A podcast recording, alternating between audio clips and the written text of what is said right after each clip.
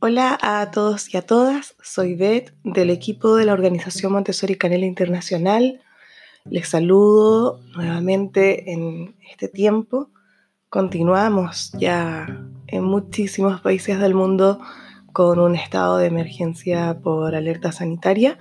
Continuamos en confinamiento. En nuestro caso aquí en Barcelona ya estamos viviendo el día 30 de confinamiento y bueno, eh, en mi caso también van a escuchar por eso mismo quizá algunos sonidos de casa.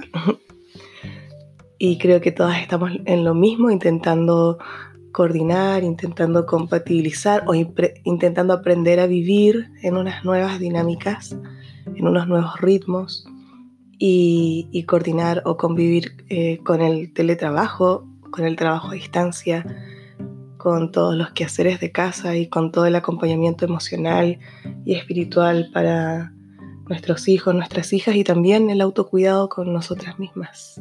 Vivamos la realidad que vivamos. Entonces, bueno, eh, les saludo desde aquí. Estoy mucho mejor de salud. Muchas gracias a todas quienes han preguntado. Marco también está mucho mejor de salud, así es que continuamos súper agradecidos, agradecidas por vivir este virus, digamos, en un espacio de, hogar, de hogar junto a nuestros hijos y a nuestra hija. Así es que deseo que se sientan mejor, que se sientan bien, que recuperen su salud, quienes están escuchando y también han estado en aislamiento. Y, bueno, a continuar, la vida continúa, la, naturaleza nos está mostrando esa maravilla de, de esos milagros de los que hablaba María Montessori, que son el renacer constante, la posibilidad de, volver a empezar, es una posibilidad súper bonita, el volver a replantearnos. Estamos en un tiempo de incertidumbre, un tiempo en que quizás teníamos muchos planes, ¿no? teníamos un desarrollo de ideas que iban en una dirección, pero yo creo que todo esto también nos invita a replantearnos, a dejarnos llevar por el ritmo de la vida poder decir, mira, quizá por aquí no era, pero, pero la necesidad, nuestra misión sigue adelante. Y cuando tú conectas con esa misión cósmica de la que habla María Montessori, que es tu misión en el planeta, eh, no hay ningún obstáculo, ni siquiera la distancia, ni siquiera que nos podamos, no nos podamos ver ni abrazar y uno se reinventa. Y se reinventa tantas veces como sea necesario para poder seguir aportando y para poder seguir creciendo. Y bueno, desde allí les inicio, iniciamos este nuevo episodio.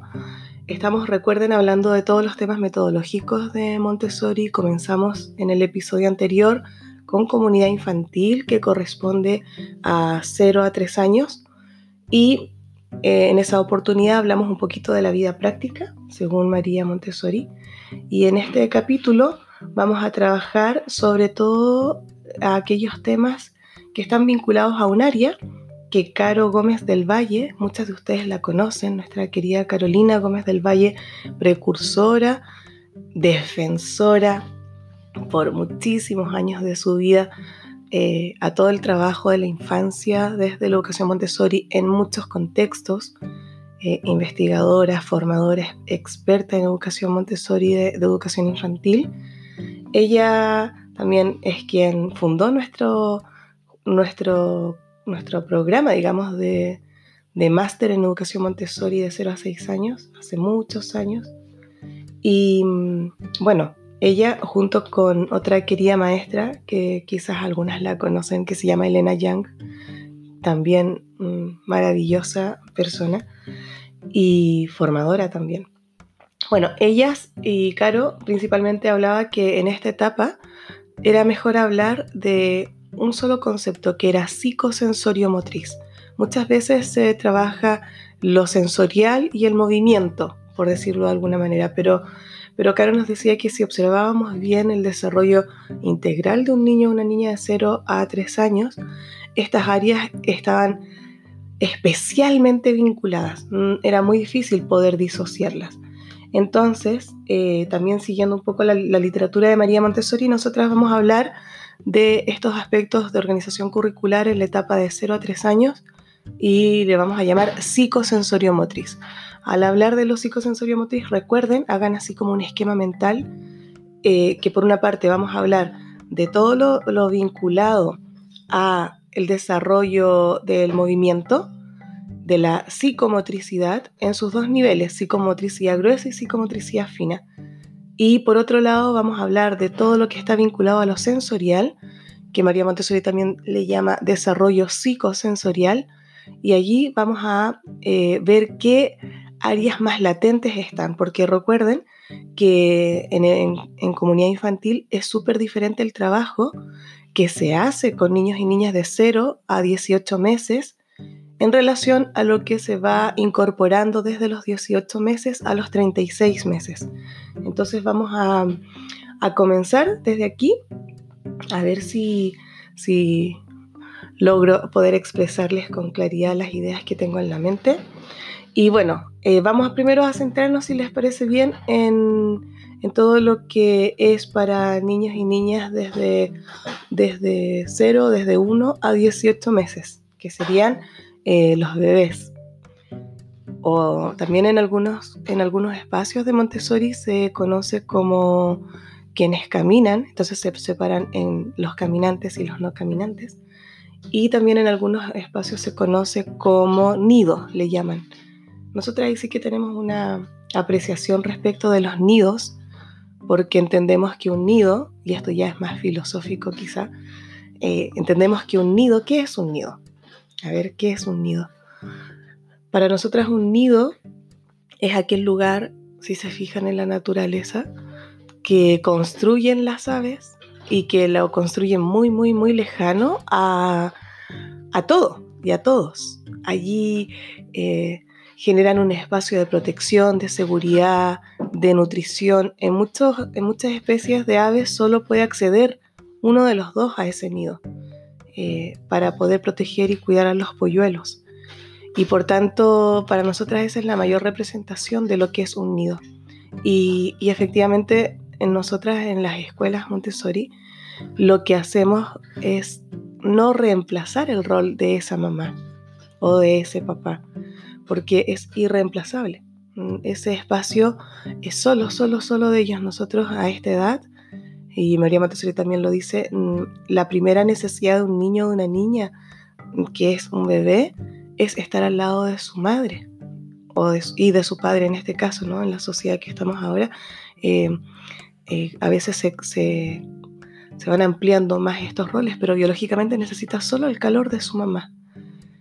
Y bueno, bajo ese contexto entendemos que, como he dicho, la sociedad, las leyes laborales no favorecen la maternidad ni la paternidad y por tanto se han tenido que empezar a crear desde hace muchísimos años unos espacios que permitiesen a, estos papás y a estas mamás volver a trabajar.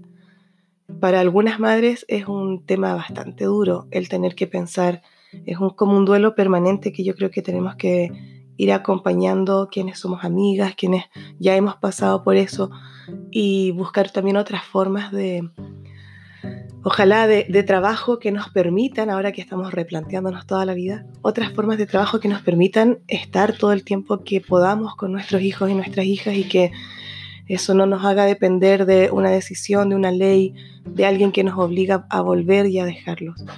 Que sea una decisión principalmente. Y entonces, por ese motivo es que eh, van a ver que a nivel de la literatura y del lenguaje que se usa en muchos colegios, hay escuelas Montessori donde a esta etapa le llaman nido y luego le llaman comunidad infantil. Nosotras eh, somos más de la idea que, que el nido pertenece solo a la familia. Y por eso lo que nosotras hacemos es generar como especies de círculos, en este caso, ¿se acuerdan? Como los círculos de mujeres, sí, como especies de círculos, como extender, ampliar un poco ese campo de acción para poder acompañar y colaborar con la familia en ese espacio de crianza. Y, por eso es que nosotras desde Montessori Canela eh, tratamos como también de mantener ese lenguaje, eh, porque igual las palabras construyen una realidad, y preferimos principalmente hablar de comunidad infantil, o como Caro Gómez del Valle en algunos lugares llamaba comundi, le llamaba comundi, le llamaba comunidad de desarrollo infantil. Y allí hacer una subdivisión. Los de 0 a 18 meses, quizás llamarle, eh, no sé, buscar alguna palabra. Quizás puede ser quienes, para entendernos interiormente en el equipo, puede ser quienes caminan y quienes no caminan, porque también eso de la edad igual es relativa a la que ya un niño o una niña ya ves que está preparado, pasa enseguida al otro grupo al grupo de, los mayores. Entonces eso también es relativo, no tenemos que, ponernos y posicionarnos allí en una jerga, en una lingüística, ni tampoco tenemos que cerrarnos a las edades. ¿Ya? Me parece importante poder hacer esta precisión porque el rol que cumplen las educadoras de 0 a 3 años es tremendamente importante. Ellas reconocen otro tipo de lenguaje. Para mí, uy, yo las admiro muchísimo porque yo siento que, tienen otra sensibilidad, aprenden otro idioma. Y es un idioma de miradas, que eso lo estamos viviendo hoy en día. Eh, es un idioma del cuerpo, es aprender a reconocer lo que el otro te está diciendo a través de otros sonidos. Y, yo creo que se despierta una sensibilidad mucho más grande y, y es una labor que, que ha de ser muy reconocida y muy agradecida en toda la sociedad. Y, bueno, las principales, una de las principales características de los niños de, de 0 a 18 meses y de 18 a 36 es toda su exploración del mundo, todo su reconocimiento del entorno a través del movimiento y a través de toda la exploración sensorial. Recordar que aquí están en un aprendizaje absolutamente inconsciente estamos en, un, en pleno, en pleno espacio de la mente que todo lo absorbe y también aquí están latentes muchos periodos sensitivos o periodos sensibles. Y dentro de esos periodos sensibles tenemos que saber que hay un periodo sensible importantísimo que es al refinamiento de los sentidos y hay otro muy importante que se llama coordinación del movimiento o movimiento coordinado. Por eso es que esta área es de verdad trascendente y si eh, no estás en escuela y estás en casa, es algo que tendríamos que saber para poder acompañar mejor a nuestros hijos y a nuestras hijas en esta etapa. Y bueno, al igual que la vez anterior, les voy a dar como algunos ejemplos de de poder desarrollar algún tipo de, voy a enumerar algún tipo de actividades que quizás ustedes ya las hacen, pero para que tomen conciencia y logren entender qué es lo que se está promoviendo desde, desde ese lugar. En el caso de, de 0 a 18 o de un mes a 18 meses, todo lo que está vinculado al movimiento, al desarrollo de la psicomotricidad gruesa, eh, ustedes lo han visto seguramente en fotos, en vídeos. Siempre aparece la colchoneta o una alfombra frente a un espejo. ¿sí? ¿Se han fijado que está siempre allí? Y, para todo lo de desarrollo psicomotor grueso, por ejemplo, eh, están las pelotas de, de género, de tela. En algunos países también le llaman pelota de trapo. Fijarse siempre en la dimensión, en la dimensión, en la textura, pero en este caso sobre todo la dimensión. Eh, también, por ejemplo, hay barras. Eh, en, cerca del espejo se puede poner una barra. También tienes, cuando ya empiezan a, sobre todo a fortalecer, estamos en lo grueso, ¿verdad? Fortalecer las piernas. Más, más allá que les pongan adentro de un andador, que en Chile se dice andador, yo no sé, en otros países, eso ahora es súper poco recomendable, es dañino para el cuerpo y para, o sea, para todo el desarrollo grueso del niño. Yo creo que hay, países donde todavía se usan andadores, que son, ¿verdad? Estos aparatos donde, que tienen cuatro ruedas que al niño o a la niña le sientan al medio y que además tiene luces y un montón de sonajeros allí, como si fuera una plataforma extraña. Eso no está recomendado y, y, sí, por contrapartida, desde un espacio de crianza eh, más eh, natural, más respetuosa, si estas barras, eh, una, alguna barra de madera donde puedan, como, ¿saben qué? Como la de las bailarinas que hacen ballet, algo así, donde puedan los niños ir ejercitando, muebles, por ejemplo, que puedan empujar, muebles que sean consistentes, que puedan empujar, a lo mejor algún puff grueso, que el niño ya pueda sostenerse y lo pueda empujar y dar sus primeros pasos ocupando toda la dimensión de su cuerpo y siendo con, de poco tomando conciencia en este espacio, digamos, de inconsciencia, porque es el aprendizaje inconsciente, pero orientándose, tomando posicionamiento real de su cuerpo en relación al espacio. También entonces es muy importante tener estos carritos para empujar que son como si fueran unos cochecitos pero los cochecitos son muy ligeros. Esos que usan para llevar a las muñecas, por ejemplo, esos carritos, eso es muy ligero. Eh, cuando yo les digo algún tipo de carrito para empujar, por lo general estoy pensando en algo de madera y con unas ruedas más, más grandes. Algo consistente que el niño o la niña pueda realmente ejercer una fuerza y que no se venga encima eh, ese carrito de, de ella o de él. También aquí es muy importante tener, eh, ayer hablaba con una compañera que estábamos en las clases de filosofía del programa de posgrado de Guías Montessori y claro, hablábamos justo de este tema de la necesidad que tiene su hijo de poder... Eh, de tener este movimiento. De, ella me preguntaba si era necesario tener algún tipo de escalera. A veces dice que le hace falta mucho eh, una rampa para subir, para bajar. Y claramente en las escuelas Montessori sí las hay porque necesitan tener, eh, desarrollar este tipo de coordinación subiendo y bajando. Entonces ahí, en, si googlean, van a encontrar muchísimas fotos si ustedes buscan. Busquen escaleras o, o espacios como estructuras Montessori. Si buscan así, seguramente van a aparecer. La más común es una que es como, imagínense una estructura como si fuera un puente. Entonces es, soy unos peldaños por un lado que es una escalera, todo con sus barras para poder afirmarse. Luego hay una pequeña superficie para caminar y hacia el otro lado hay una rampa. Y entonces ya bajan por allí. Ese tipo de estructuras también son muy importantes, muy importantes porque van dándole consistencia, le van dando vigor al niño. En el desarrollo, bueno, evidentemente las caminatas son súper necesarias también.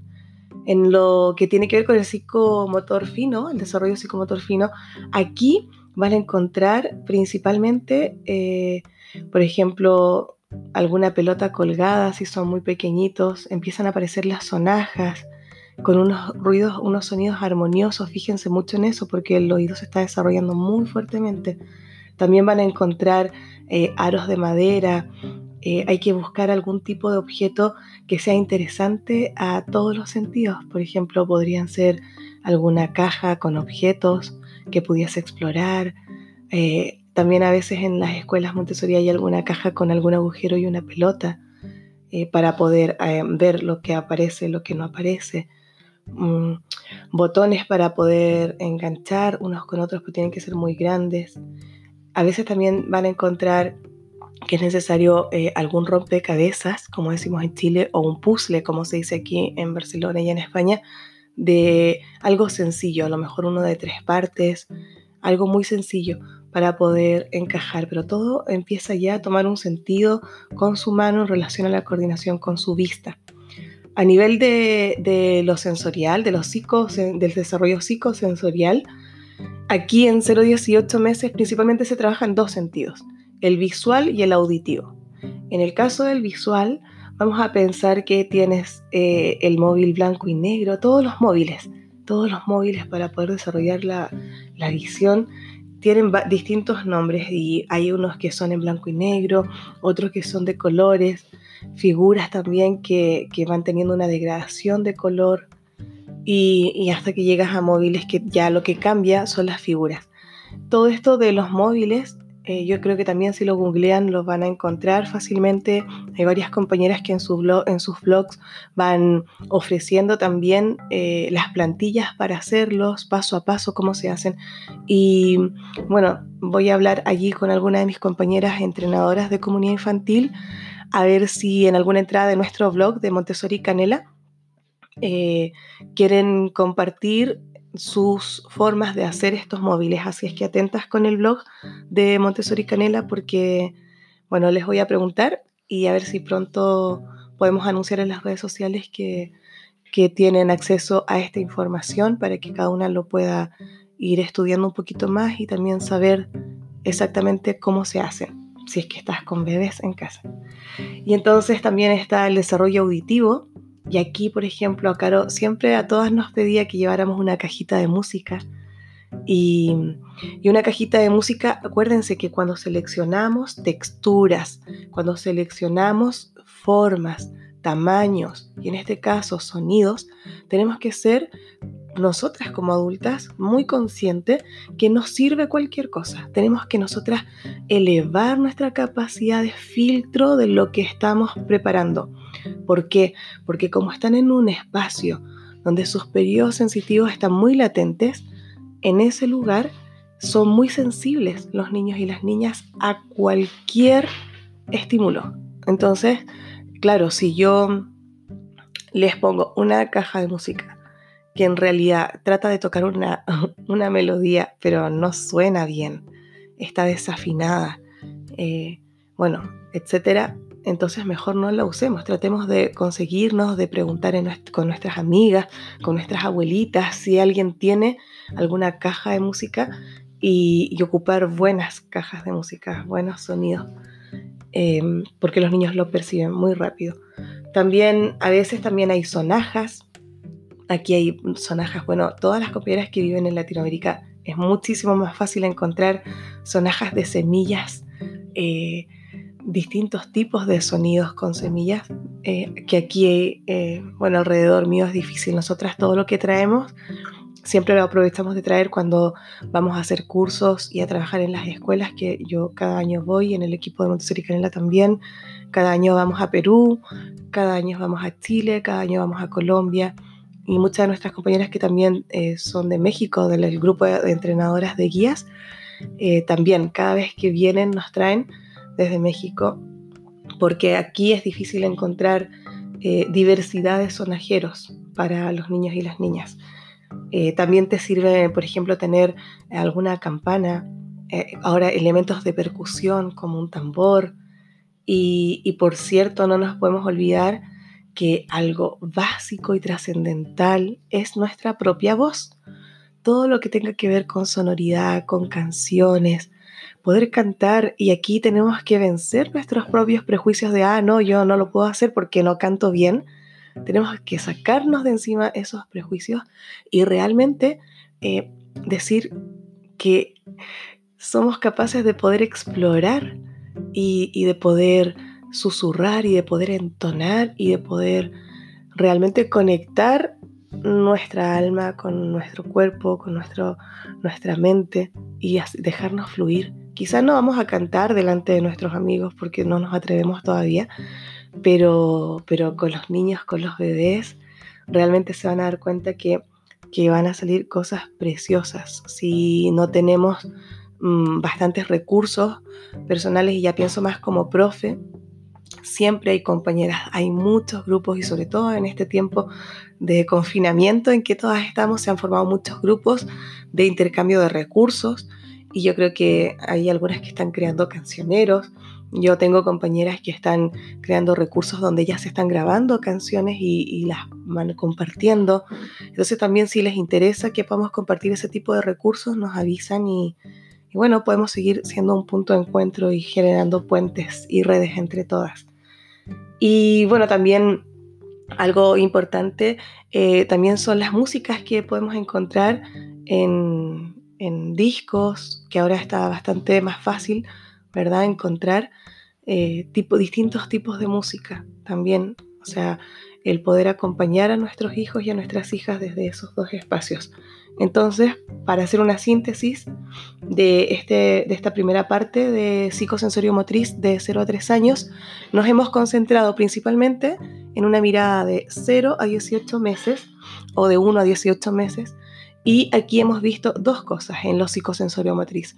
Lo relacionado con el movimiento, que tiene que ver con la psicomotricidad gruesa y fina, y por otra parte lo relacionado con lo sensorial, es decir, el desarrollo psicosensorial, y que en este caso solo trabajamos dos aspectos, el visual y el auditivo principalmente, ¿ya? El visual y el auditivo, y con eso ya les he dado algunas ideas de, cómo poder eh, crearlo. En otro episodio, que de hecho lo voy a grabar y a subir a continuación de este, voy a hablarles de lo mismo, de la misma organización estructural a nivel curricular, pero ahora nos vamos a centrar desde los 18 a los 36 meses. Y así ya vamos a tener esta área curricular completa. Y bueno, yo quiero aprovechar de recordarles que en el equipo de Montessori Canela Internacional continuamos trabajando y hace un tiempo muchas compañeras de Latinoamérica nos pedían de países donde no llega la formación Montessori una formación Montessori de estas características como nosotras la damos, que tiene un vínculo muy importante con la educación Montessori en toda su magnitud, desde filosofía, ciencia y método. Por otra parte, eh, todo esto tiene que ir de la mano con el desarrollo personal, con el desarrollo humano. Y para poder tener más conocimientos y saber por qué hacemos las cosas y por qué tomamos decisiones, también tiene que ir relacionado con la neurociencia educativa. Entonces, nos pedían hace mucho tiempo cursos, cursos a distancia, semipresenciales, y en eso estuvimos trabajando durante este último año. Y, cada vez que me preguntaban yo les decía, pronto les vamos a anunciar, pronto les vamos a decir cosas y esos programas ya están listos, así es que también estar atentas porque, porque hay cursos de formación para todas de, en formato semipresencial y en formato a distancia también, además de nuestros cursos presenciales. Y también en este confinamiento eh, quiero recordarles que invitamos a muchas amigas, amigos, colaboradores de Montessori Canela Internacional y de nuestro propio equipo de entrenadoras de, las formaciones de guías, coguías y asistentes. Y hemos liberado, cada una ha, creado un curso de los que podríamos dar durante un fin de semana. Eh, los hemos creado para ustedes y para poder ayudarnos y compartir este tiempo de confinamiento, que va a ser un tiempo bastante largo. ¿eh? Yo creo que no hay que pensar que van a ser dos semanas y ya está. Esto mm, van a ser muchos días y quizás meses. Em, entonces, hemos creado otro, otro espacio de autoformación, de autoeducación, que son 32 cursos que están liberados. Se van liberando de la siguiente manera. Uno cada semana. Cada martes abrimos el acceso a un curso. Durante esa semana de ese curso, paulatinamente ustedes van a ir accediendo a los contenidos porque nos interesa que lo vayan haciendo poco a poco. Entonces, durante esa semana se van abriendo esos temas poco a poco, los vas encontrando, entonces tú tienes una clave a nuestra aula virtual y allí vas eh, estudiando, por decirlo de alguna manera. Cada curso tiene una naturaleza diferente, entonces algunos son escritos, entonces tú vas leyendo y vas haciendo un trabajo personal que también lo vamos compartiendo allí, eh, las preguntas y tal. Luego, eh, otro tipo de cursos tienen lecturas y tienen algunos vídeos que las formadoras han grabado, entonces las puedes ir viendo y así vas también haciendo tu propio proceso. Y otros cursos eh, tienen una base muy cortita escrita y tienen sesiones de webinars que son clases en línea, clases en directo por la naturaleza del curso, porque tenemos cursos, ya les digo, de desarrollo humano, de educación Montessori, educación inclusiva, de mm, Montessori en familia, tenemos cursos de neurociencia educativa. Entonces ahí, entre estos 33 cursos, cada uno tiene un formato. Lo que sí tenemos en común todos los cursos que estamos compartiendo gratuitamente es, por una parte, que todo se cada uno se va a ir liberando un día martes y luego el día lunes, para cerrar este curso, hacemos un contacto en directo con la formadora eh, y si la formadora, por el lugar donde esté o la situación en la que se encuentre, porque somos de muchos países, eh, si no puede estar allí en un contacto en directo, pues vamos a grabar una charla, una plática y lo vamos a compartir el último día para cerrar el curso. Así es que junto con estos podcast de Montessori eh, Social, que yo le he llamado de Montessori Canela. Tienen estos cursos que tienen que ir a las redes sociales de Montessori Canela o a mis redes sociales. Y, bueno, yo creo que son espacios que además se suman a los encuentros de webinars en directo que hacemos todos los jueves. Ya vamos en el quinto, vamos para la sexta, el sexto capítulo, que también está todo, todo, todo informado en mi Instagram y en mis redes sociales eh, para que puedan ir allí, se enteren de los temas, se enteren de la programación y podamos seguir acompañándonos, creciendo, aprendiendo y profundizando en todos estos temas de educación, de una educación para la vida, para la paz, en espacios pacíficos. Así es que aquí con la voz de mis hijos preparándose el desayuno de fondo, me despido. Un beso grande, que estén bien.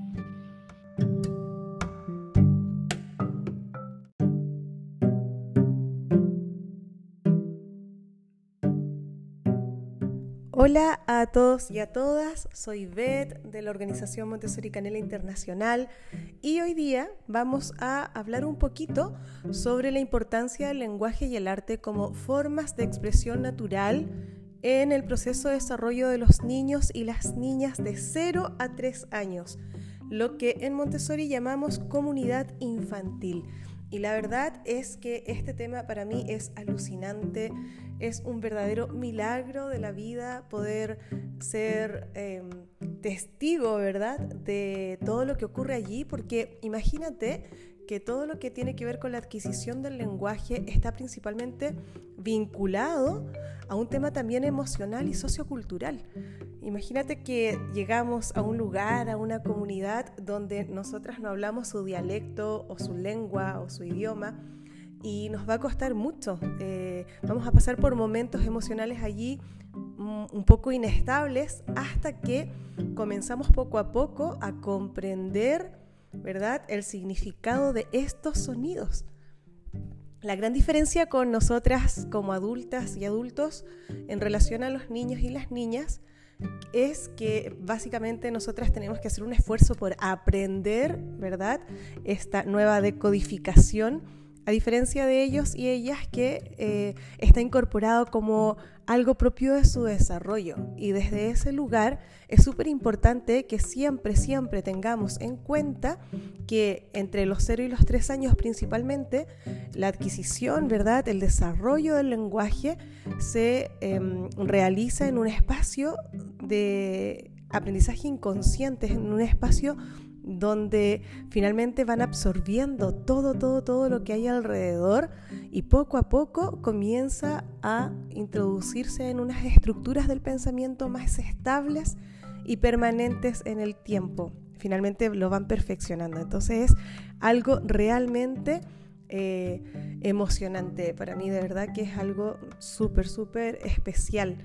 Y, y bueno, vamos a ir compartiendo un poquito entonces acuérdate que es muy importante que para poder desarrollar el lenguaje se van a necesitar como tres, eh, podríamos llamarlo ejes o periodos o ámbitos, ¿verdad? Eh, que van, se van, van sucediendo y que no hay una clara definición cuando comienza uno y cuando acaba otro. A veces se dan de manera paralela. Me refiero a la absorción, a la elaboración interna y también a la expresión. Y como ya hemos dicho, eh, la absorción, ¿verdad? Es algo que comienza desde, fíjate, desde la época del embarazo. Y, empieza a captar todos estos sonidos, comienza a, familiarizarse con estos sonidos y finalmente ya acaba atribuyéndole un significado. Por eso es que es tan, tan importante que estemos siempre muy atentos, muy atentas a hablar correctamente, a poder pronunciar todas las palabras eh, y que finalmente todas las muestras de cariño también están relacionadas con nuestro tono de voz, con las miradas, con las caricias. No es solo que a veces también uno habla, ¿verdad? Como en chiquitito, todo en chiquitito. Y, y bueno, los niños y las niñas van absorbiendo todo eso, incluso eh, los timbres, la, forma en que suenan nuestras palabras, el acento. Eh, por ejemplo, a mí, yo que ahora vivo aquí en Barcelona, me cuesta muchísimo hacer la diferenciación entre los sonidos de la letra Z, S y C. Para mí suenan las tres igual. Y yo puedo decir casa, zapato y, puedo decir cielo y me suenan igual. Y aquí hay una diferenciación. Entonces hasta todo, toda la sonoridad, eh, nuestros pueblos tienen su propio ritmo, su propia... Eh, ¿cómo podríamos decirlo? Como el propio acento, quizá, ¿no? Si me entienden si digo así. La propia sonoridad, cómo se habla en Chile, cómo se habla en Argentina, cómo se habla en Bolivia, en Paraguay, en Perú, en Colombia, en México, en Uruguay, en Costa Rica, bueno, en todos los lugares, en Nicaragua se habla de, de una manera especial y creo que, y aquí en España también, ¿verdad? Que compartimos una misma lengua, compartimos el castellano y aún así hay muchísimos matices incluso de significado de palabras. Nombramos de las cosas de una manera y tienen distintos significados. Por eso es que es tan importante que eso lo tengamos en cuenta porque nuestra forma de hablar tiene directa relación también con nuestra identidad cultural.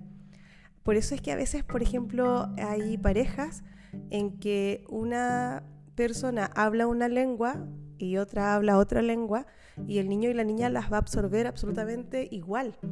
¿Por qué? Porque es, eh, son sus canales emocionales también vehiculares de, ese, de esa relación que van generando un vínculo, un vínculo muy importante.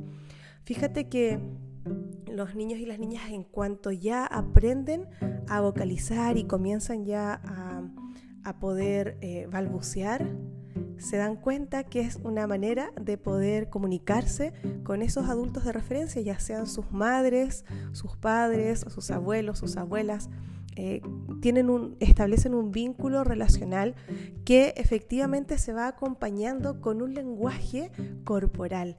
Por eso es que es tan importante no solo centrarnos en el lenguaje verbal, sino que también en el corporal, porque allí empiezan las sonrisas. ¿Quién no recuerda esas primeras sonrisas? Yo pienso en mis cuatro hijos, en mi hija y mis tres hijos, y es una cosa que todavía me brillan los ojos, de verdad, es como esa sensación tan rica de, de saber que nos estamos comunicando y que podemos ir expresando distintas ideas eh, a medida que va pasando el tiempo y cómo se va construyendo una realidad a partir del lenguaje. Más o menos ya sabemos, ¿verdad?, que entre el tercer y el cuarto mes comienzan a emitir aproximadamente, ¿eh? no, no, lo podemos tomar así como algo certero, pero como un rango que nos podría servir de orientación eh, en nuestras observaciones, si es que las estamos haciendo. Más o menos a esta edad, entre 3 y 4 meses, comienza a emitir sílabas, comprende ya continuamente eh, lo que es el juego de repetición de sílabas. Eh, muchas veces ya decimos que balbucea, ¿verdad? Y, mm, y también tenemos que tener en consideración que, mm, bueno, en algunos casos va a tener la tendencia de repetir la forma en que el adulto de referencia va a modular y va a entonar las palabras, ¿no? Esos cantitos. ¿Sabes que a mí aquí muchas veces me han preguntado si yo soy canaria? si vivo en las Islas Canarias, si nací allí, parece que mi acento chileno se parece mucho al acento canario, no lo sé. Pero mm, imagínate, o sea, estamos hablando de los tres y, cuatro meses de edad en que ya empiezan a registrarse todos estos sonsonetes, todos estos ritmos propios del lenguaje, sobre todo de las personas que son un referente en ese momento en su vida. Más o menos aproximadamente durante el séptimo mes, reconoce ya significados de las palabras, ¿verdad? Que se están pronunciando y, de, las, de las, digamos, las frases en ese contexto.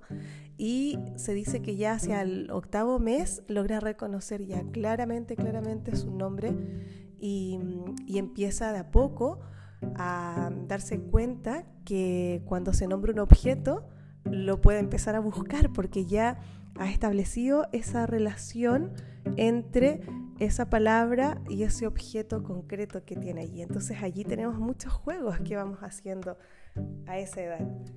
Más o menos desde el año en adelante eh, comienzan a decir algunas palabras con las que ya nos damos cuenta realmente que comienzan a intentar expresarse, aunque muchas veces eh, para nosotros como adultos es complejo poder entenderlas. Yo en realidad admiro muchísimo, siempre lo digo, admiro muchísimo a todas mis compañeras y compañeros que eh, trabajan con niños y niñas de estas edades, porque yo a veces siento que, claro, yo comprendía perfecto lo que me querían decir mis hijos y mi hija, pero no sé, yo creo que tienen un una sensibilidad especial las personas que están acompañando estos procesos clave de la vida en estas edades y que finalmente eh, no trabajan solo con un niño o una niña, sino que están a cargo de un grupo. Entonces, comprender, favorecer, ser un facilitador del lenguaje en esta edad, en un grupo, a mí me parece que para mí, de verdad, es de una admiración absoluta. Em, vamos a ver también que por eso es tan importante que el adulto resitúe el tiempo, porque muchas veces andamos con muchas prisas y, nos dedicamos más bien a interpretar lo que el niño o la niña quiere expresar, pero no vibramos en la sintonía de su lenguaje que nos permita realmente comprender. Y eso yo creo que es algo que tendríamos que repensar y volver a, darnos cuenta de cuál es mi rol como adulto que está acompañando ese proceso, ya sea como madre, como padre, como abuelo, abuela, como tía o tío, ¿verdad? o también como profe, como educadora. Eh, bueno, también yo creo que es otra cosa que tenemos que tener muy en cuenta, es que comienzan a, a, utilizar muchas palabras que son onomatopeyas, ¿verdad? Que son aquellos sonidos, imitan los sonidos de los animales. Yo recuerdo a mi tercer hijo que o sea, hasta el día de hoy, de verdad, él hacía todos los sonidos de los animales que iba escuchando y muchas veces nosotros nos dábamos vuelta porque pensábamos que era un animal de verdad. O sea, llegan a tal punto de perfeccionamiento de, de la imitación de sonidos que es y no solo de los sonidos de los animales, sino que también de, por ejemplo, van imitando sonidos de, las sirenas de las ambulancias o de los bomberos o de los coches. Esa es una etapa de juego, de sonoridad, de rima, que de verdad es súper, súper potente y que creo que, mm, claro, que todo es, eh, todo es vitalidad, todo es eh, aprender también a identificar ese ritmo propio de, la necesidad del niño de esa edad. Yo creo que eso es una cuestión que tenemos que tener súper en cuenta. Muchas veces eh, también a esta edad nos damos cuenta que se tratan de comunicar, ¿verdad? Eh, a través de una palabra o de dos palabras todavía no forman muchas frases, pero eh, de alguna forma nos quieren decir algo más. Entonces se empiezan poco a poco a dar a entender eh, y a desarrollar una capacidad de vocabulario impresionante. Después de los dos años, hay estudios que dicen que ya el niño y la niña adquirido logró adquirir, ¿verdad?, las preposiciones y el concepto de tiempo ya lo empieza a incorporar. Entonces ya, ya es mucho más fácil poder situarnos en, una, en un contexto del presente o en algo que ya pasó. Me acuerdo que mi, mi hijo, el, bueno, mi hijo, el segundo, es que a ellos no les gusta que los nombre. Eh, él, él, decía, el que ahora tiene 18 años, para que se hagan una idea, eh, él me acuerdo que no decía que había sucedido algo antes de ayer, sino que él decía que había sucedido algo pasado ayer. Entonces, claro, yo no lo lograba entender al principio cuando era chico, pero luego tenía lógica porque ya había pasado el ayer. Entonces era pasado ayer más que antes de ayer. Y bueno, así van construyendo eh, un mundo, van descubriendo que tienen una capacidad de expresión que les va a ayudar de múltiples formas, ¿verdad?, a seguir explorando este entorno en el cual viven. También aquí ya empiezan a tener de a poco a desarrollar más el concepto del plural, del singular, ¿verdad? De los números. Y más o menos a los tres años pasa algo súper bonito y es que ya comienzan de a poco a darse cuenta del yo al momento, ¿verdad?, de comunicarse, de hablar, de desarrollar este lenguaje oral. Y eso ayuda mucho, mucho a que comiencen también a desarrollar y a reforzar su identidad. Entonces, esto es algo que que se necesita tener muy en cuenta y también tenemos que tener muy en cuenta que cada niño y cada niña es un mundo de posibilidades, ¿ya? Eh, cada uno tiene particularidades y aunque sean nuestros propios hijos e hijas, son un mundo y un universo, quienes tengan más de uno me van a entender, un universo impresionante, ¿verdad?, de, de diferencia entre uno y otro, aunque nosotras pensemos aparentemente que les criamos de manera similar. Y lo digo porque en esto del desarrollo del lenguaje, yo me acuerdo que mi hija mayor, que ahora tiene 21 años, ella eh, era impresionante, es que antes del año ya hablaba todo. Y, era una cosa así, desde muy pequeña yo recuerdo que cuando estaba embarazada de ella, que era mi primera hija, yo descubrí un mundo apasionante de la literatura infantil y juvenil gracias a una profesora, escritora, investigadora, maestra de maestras que tuve en la universidad, se llama Cecilia Beuchat, que la puedes buscar porque tiene una página preciosa con distintos eh, libros y parte de su obra también, Cecilia Beuchat. Y con ella aprendí, fíjate, como los relatos cómo se podían construir relatos a partir de una realidad, o sea, a partir de vivencias entre un niño o una niña de así, de un contexto cotidiano, cómo hacerlo a partir de los entornos urbanos en los que nos movemos comúnmente en las ciudades, por ejemplo, en el mercado, ¿verdad? En una plaza o en un parque, y cómo también las soluciones a esas historias en ese momento de la vida yo descubrí con ella que no la daban siempre seres mágicos, sino que eran soluciones que eran a través de las mismas situaciones se lograban resolver y también a través de la ayuda de los mismos personajes se lograba resolver. Entonces yo me acuerdo que, que empecé a, preguntarle mucho cómo poder desarrollar el lenguaje en, en, ese tiempo en mi hija, qué iban a hacer y le agradezco muchísimo porque ella me recomendó los primeros libros de, de cómo poder eh, tener ciertas características, ¿verdad?, de los cuentos que yo le podía leer. Y entonces mi hija desde siempre eh, creció en ese entorno de, de, mucha lectura, de mucho juego eh, de palabras, de canto, de rimas, siempre. Y y yo me acuerdo mucho, mucho de ella por eso. Ahora bien, en este, en este caso, claro, también hay algo propio de ella, digamos, que, que permitía que, que hablara. Yo siempre me acuerdo de un personaje que quiero muchísimo y que seguramente tú lo conoces, y que es Mafalda, de Kino.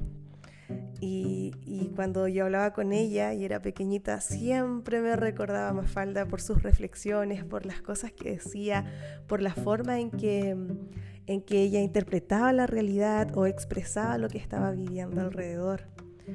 Mira, mi segundo hijo, eh, que ahora tiene 18, mira, fíjate que él era un explorador innato. Aprendió, creo que se los he contado, ¿eh? aprendió a caminar chiquitito. Eh, afirmado del lomo de nuestra perra, que se llamaba Coca. Ella ya murió. Y, y, a veces se me perdía porque gateaba y se iba por todos sitios. Y a veces como que lo perdía de vista y no sabía dónde estaba. Y de pronto descubrí que se iba al jardín con ella y así eh, Coca excavaba un agujero y se acostaban y ahí dormía con ella.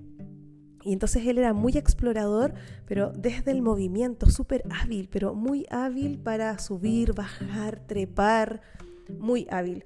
Y nos preocupamos mucho con Marco porque eh, cada cosa que nosotros hicimos lo mismo que con Paloma, de leerles muchos cuentos, de cantar, de hacer juegos rítmicos, muchas rimas, hablar bien, pronunciar bien las palabras. Bueno, eh, y cada vez que le preguntábamos por algo, él nos decía coca. Y esa era la única palabra que pronunciaba. Y ya tenía un año y medio, dos años, y era lo único que pronunciaba. Nosotros le decíamos, por ejemplo, agua. Y él decía coca.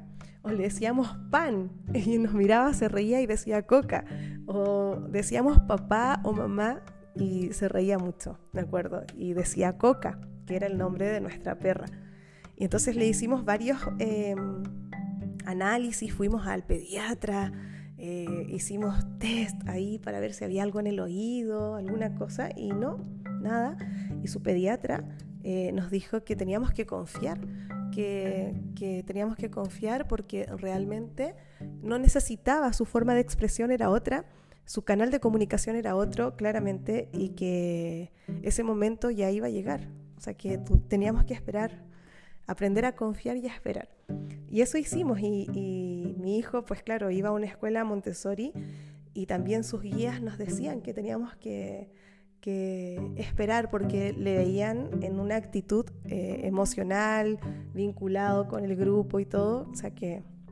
Y, eh, fue cuestión de meses, o sea, como en un mes ya lo hablaba todo, es como que siempre decodificaba y lo conocía absolutamente todo.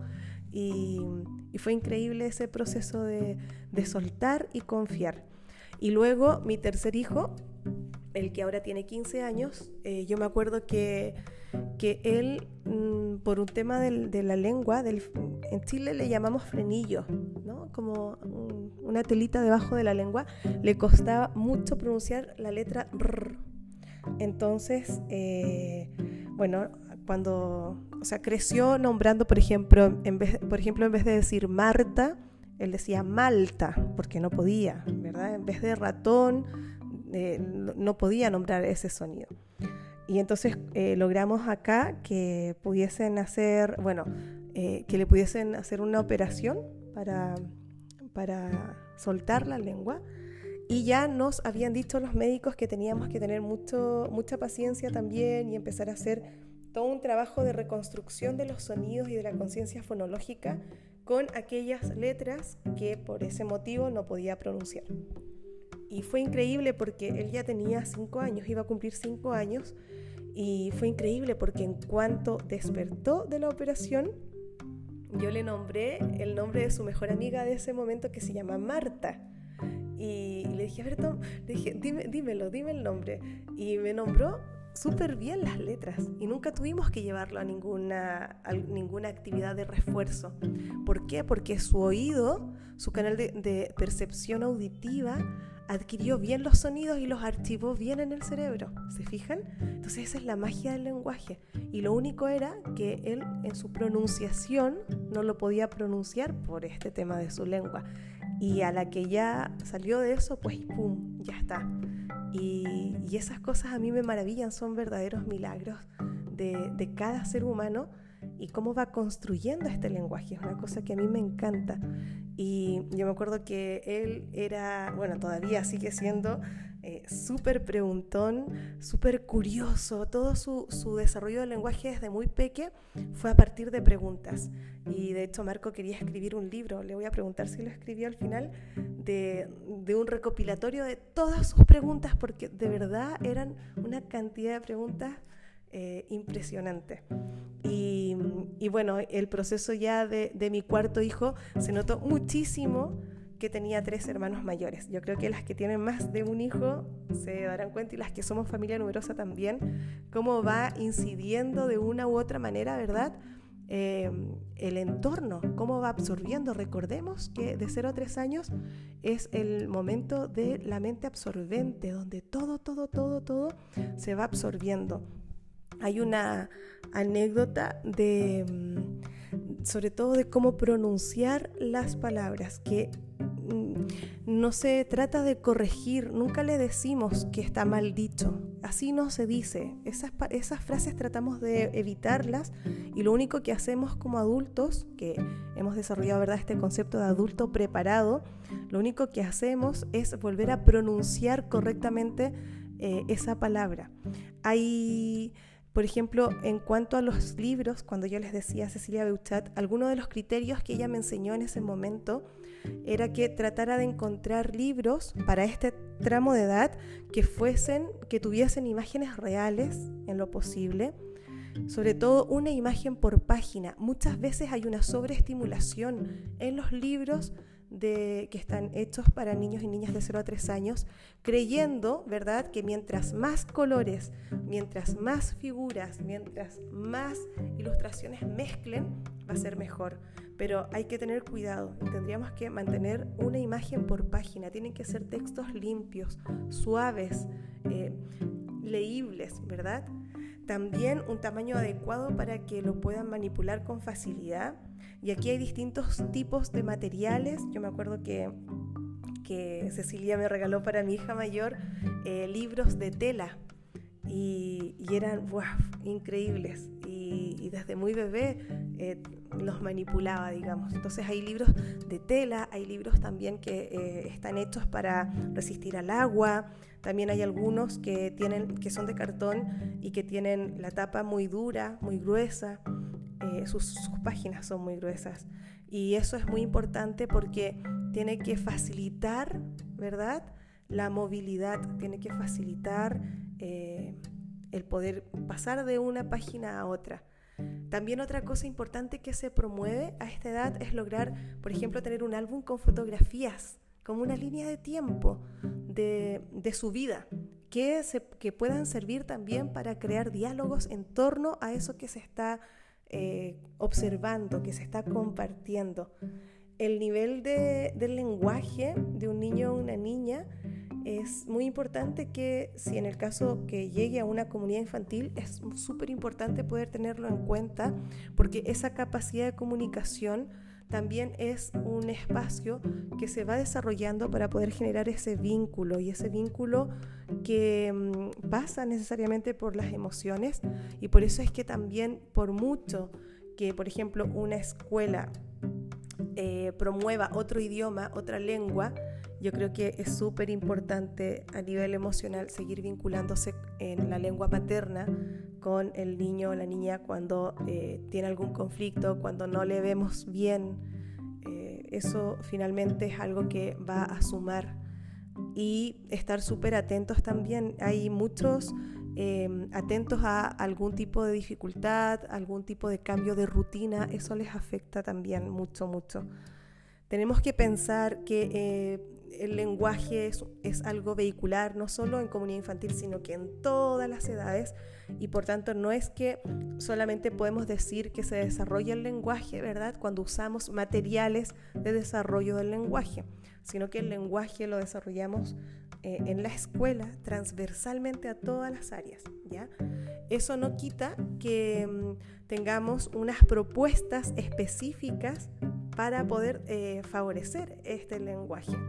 Entonces, por ejemplo, a modo de ejemplo te puedo contar que así como propuestas entre los 0 y los 18 meses, 18 meses sería un año y medio aproximadamente entre las cosas que fomentamos, las actividades, las propuestas, está hablar mucho, o sea, dialogar, este, este, hablar, ir nombrando lo que va sucediendo, mirar a los ojos, el contacto visual también es súper importante. También rimas y cantos con acciones. En Chile, me disculparán que hable tanto de Chile, pero es que yo soy de allá y mi, proceso de crianza principalmente a esta edad surgió allá. Eh, hay un grupo de, que se llama Mazapán y yo me acuerdo que ellas tienen muchas eh, canciones y rimas con acciones. Eh, y esto también es súper importante. Si, si ustedes pertenecen, por ejemplo, a un grupo de Telegram, de WhatsApp, de crianza internacional, traten de hacer un recopilatorio de rimas y cantos con acciones porque esto se usa muchísimo a esta edad. También eh, comenzamos a tener eh, objetos del ambiente, ¿verdad?, que nos permitan establecer una, una historia, narrar una historia y empiezan de a poquito a aparecer lo que nosotros llamamos tarjetas de vocabulario y lo que ya les dije de los libros. Más o menos de 18 a 36 meses, que en algunas escuelas Montessori, fíjate que al, primer tramo de 0 a 18 le llaman nido y de 18 a 36 le llaman comunidad infantil. Nosotras le llamamos en Montessori Canela comunidad infantil a todo, a todo el proceso de 0 a 3 años. Y yo te lo digo porque si ves otras fuentes para que te puedas eh, situar. Y también eh, sería como el grupo de los que caminan y lo que, los que no caminan, sería como la separación de grupos. Entonces, de 18 a 36 meses ya directamente comienzan y se promueven mucho los diálogos, el juego, juegos, por ejemplo, del Simón Manda, eh, del Veo Veo, ¿qué ves tú? ¿Te acuerdas de esa canción? También aparecen las bolsas misteriosas, que son bolsas con objetos, para poder adivinar a partir de atribuciones o características, adivinar lo que hay en eso, lo que hay en esa bolsa y lo que es ese objeto. Pero ojo, súper importante es que cada vez que vayamos a trabajar con algo que vamos a esconder o que vamos a ocultar, como en una caja, por ejemplo, previamente la niña o el niño tiene que verlo y tenemos que darle el nombre o desarrollar con ellos, eh, explicitar el vocabulario que vamos a trabajar. Eso es súper importante porque esto no se trata de que voy a pillarlo para que se equivoque, ¿verdad? Es imposible que logre saber algo si no previamente no hemos hecho este otro paso. Recuerda siempre del pensamiento concreto al abstracto, eso es clave. Luego eh, también tenemos objetos, por ejemplo, y tarjetas para hacer pares, para emparejar, eh, y ahí tenemos que prepararlo súper bien porque tiene que calzar perfecto. Por lo general muchas guías Montessori lo que usan son fotocopias de objetos. Eh, entonces, por ejemplo, tiene que ser la foto exacta. Si vas a usar un limón, tiene que ser la, foto, la silueta exacta de ese limón. Si vas a usar, por ejemplo, una cuchara, tiene que ser la silueta exacta. ¿Por qué? Porque luego el objeto lo va a poner sobre la tarjeta y entonces tiene que calzar. Entonces tiene que, esto tiene que ser súper, súper pensado. También eh, vamos a seguir con libros, ¿verdad? Eh, principalmente de objetos, acciones, pequeñas historias. Y también aquí se puede tener una casa de muñecas o una granja eh, donde nos permita generar o sí, ciertas historias o narraciones. Entonces todo, todo, todo principalmente está relacionado con la expresión oral, ¿ya? Y a nivel de la expresión artística, en este caso de lo plástico, entre 0 y 18 meses principalmente em, trabajan con, nosotros le llamamos lápices de cera, en algunos países le llaman crayola, eh, entonces principalmente hay que mirar bien el tamaño, la forma, ¿verdad? Que no sean muy finitas porque les cuesta mucho tomarlo. Y también ya de 18 a 36 meses se incorpora, por ejemplo, el trabajo con tizas o guis de diferentes colores, pinturas con dedo, eh, rasgar papeles, cortar papel, el hacer pequeños collages y modelar también en barro es algo súper importante. Yo me acuerdo que los trazos es necesario que no sean solo en una superficie pequeña y, plana como lo otorga una mesa, sino que también en vertical. Y eso me hace recordar que cuando mi hija mayor era pequeña, bueno, luego también pasó con los otros tres, le regalamos una pared de, de nuestra casa, porque, claro, era, era un peligro para nosotros mismos como adultos eh, estar siempre diciéndole que ahí no se pinta, ahí no se raya, ahí no se traza, y veíamos en ella la necesidad de hacerlo grande y esa expansión del trazo que va de arriba abajo y que yo lo estoy haciendo con mi cuerpo ahora si tú lo quieres hacer, que es como poder estirarte, ¿verdad? Al infinito y más allá y, y trazar en vertical es muy distinta a la experiencia que trazar en horizontal. Entonces nosotros con Marco le regalamos una pared y acordamos que esa iba a ser la pared para poder hacer eso. Y, tenemos foto y todo, fue un proceso súper bonito. Así es que mucho de música, escuchar música, eh, rimas, lo que les decía, ¿verdad? Con cantos, con acciones, instrumentos de percusión, sobre todo instrumentos de percusión, cantar juntos y juntas, esas son cosas súper bonitas y necesarias, eh, el movimiento libre también con ritmos, eh, el poder hacer los movimientos, ¿verdad? Eh, como simulaciones de movimientos de animales.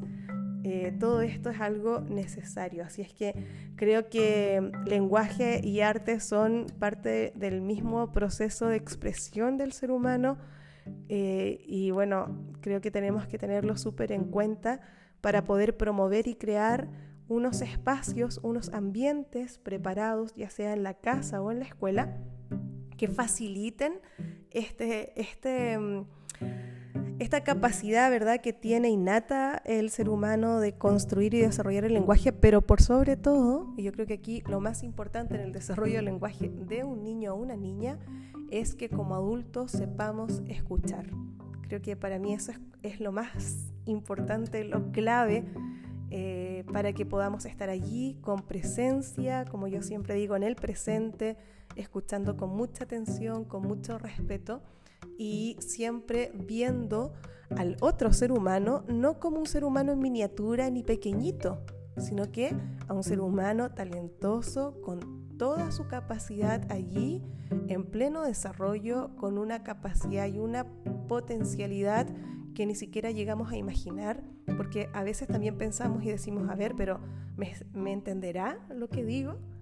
Entonces creo que tenemos que observar, vincularnos, estar en conexión y sobre todo no minimizar ese proceso tan maravilloso que es el proceso de la explosión del lenguaje y que en Montessori se dice también que es uno de los periodos sensitivos o periodos sensibles más importantes de la etapa de 0 a 6 años. Así es que te mando un abrazo grande, espero que este ratito te haya servido y a ver cómo podemos seguir favoreciendo estos procesos de aprendizaje que ya te digo yo que en la adolescencia se mantienen con otro énfasis, los diálogos son increíbles. Mi hijo pequeño que tiene 12 años, yo todavía recuerdo todo su proceso de adquisición del lenguaje y, cómo también se sitúan con distintas lenguas en diferentes contextos comunicativos. Creo que eso es algo súper bonito y, y, cada acto que ellos tienen ahora en la adolescencia y en la edad que tienen, a mí me hace recordar esos momentos tan bonitos de 0 a 3 años. Así es que les mando un abrazo muy grande y continuamos en un siguiente episodio. Thank you.